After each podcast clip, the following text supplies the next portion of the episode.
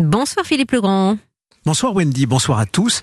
Retour en arrière, en mars 2020, le monde s'arrête. Bonsoir Catherine Destivelle. Bonsoir Philippe. Votre nom est lié à l'histoire de la montagne dont vous écrivez quelques-unes de ses plus belles pages. Vous, l'alpiniste des exploits à main nue, la première femme au monde à avoir ouvert de nouvelles voies sur les plus hauts sommets.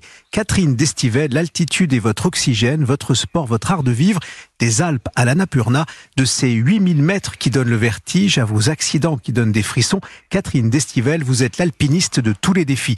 Votre maison d'édition, les éditions du Mont Blanc, en témoignent par le nombre des récits d'aventure. Ce soir, vous avez choisi la date du 17 mars 2020. Le monde s'enferme. Premier confinement et premier témoignage au micro d'Europe 1 du chanteur Kali. Comment je vais euh, J'essaie d'aller le mieux possible parce que j'ai mes quatre enfants et que je veux leur montrer quelque chose d'un petit peu positif. Euh, je veux pas qu'ils s'inquiètent trop parce qu'aujourd'hui euh, c'est très anxiogène de voir tout ce qui se passe tout autour. Il y a une ambiance un peu de fin du monde pour eux, donc j'essaie mais malgré tout, euh, psychologiquement, moi j'ai été un petit peu cabossé pendant ce confinement. J'ai pas créé grand chose, j'ai les bras qui sont tombés. J'ai un album qui est arrivé, qui a été bloqué euh, deux jours après l'album Caval qui est arrivé, c'est, on est tombé en plein confinement.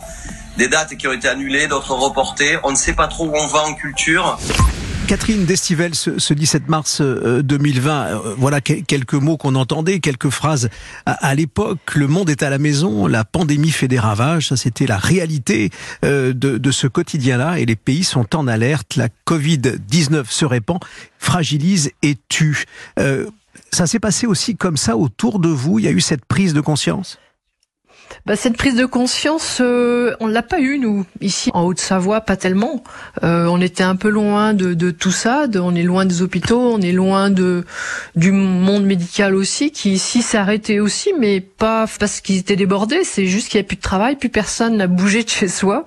C'était une drôle de des périodes, effectivement. Et donc nous, on l'a pas ressenti. Euh, enfin, on est, moi, enfin, on était branchés sur les infos, les informations en permanence, quoi, pour savoir ce qui se passait.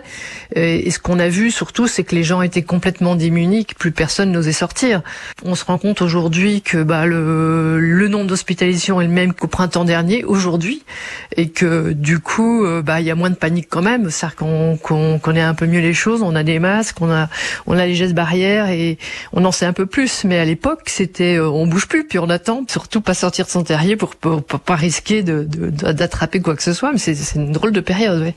Catherine Destivelle, euh, vous qui dirigez cette maison d'édition euh, du Mont Blanc, vous publiez aujourd'hui euh, le livre de Pietro Crivallaro, une véritable enquête, la bataille du Cervin. une enquête et une conquête à la fois. Euh, en fait, la bataille du Cervin, l'ascension du Cervin a été l'ascension la, plus connue euh, dans le, dans le monde de l'alpinisme, euh, même dans le, dans le monde tout court, parce qu'en fait, ça, ça a été une, une, la première ascension a été tragique. À la descente, il y a eu quatre morts. Donc, le monde entier s'est offusqué contre l'alpinisme en disant qu'est-ce que c'est que ces gens qui vont risquer leur vie pour pour faire de la montagne, en fait.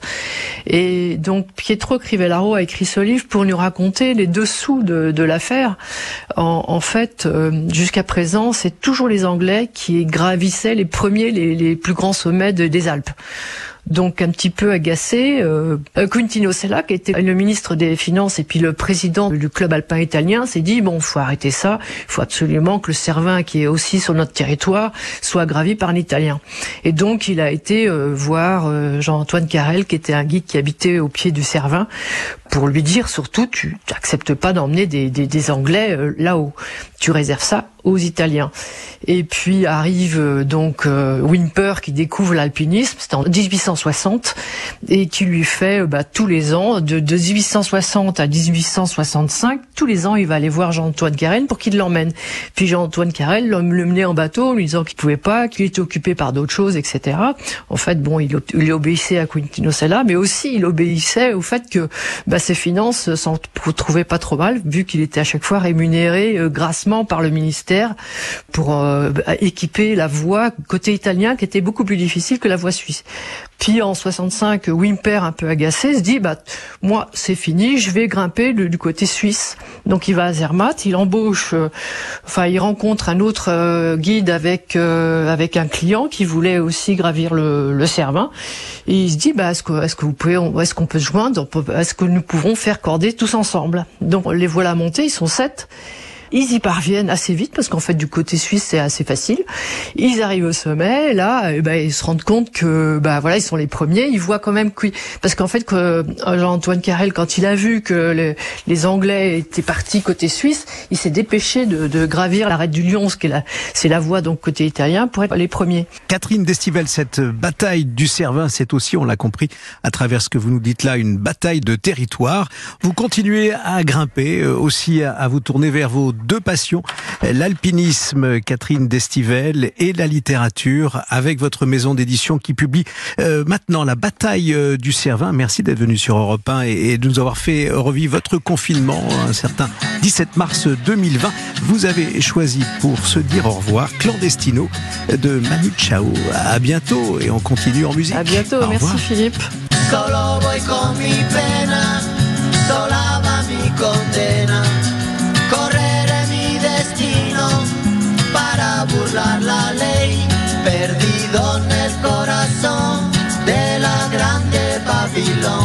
Me dicen el clandestino por no llevar papel. Pa' una ciudad del norte yo me fui a trabajar. Mi vida la dejé entre Ceuta y Gibraltar. Soy una raya en el mar, fantasma en la ciudad mi vida va prohibida, dice la autoridad.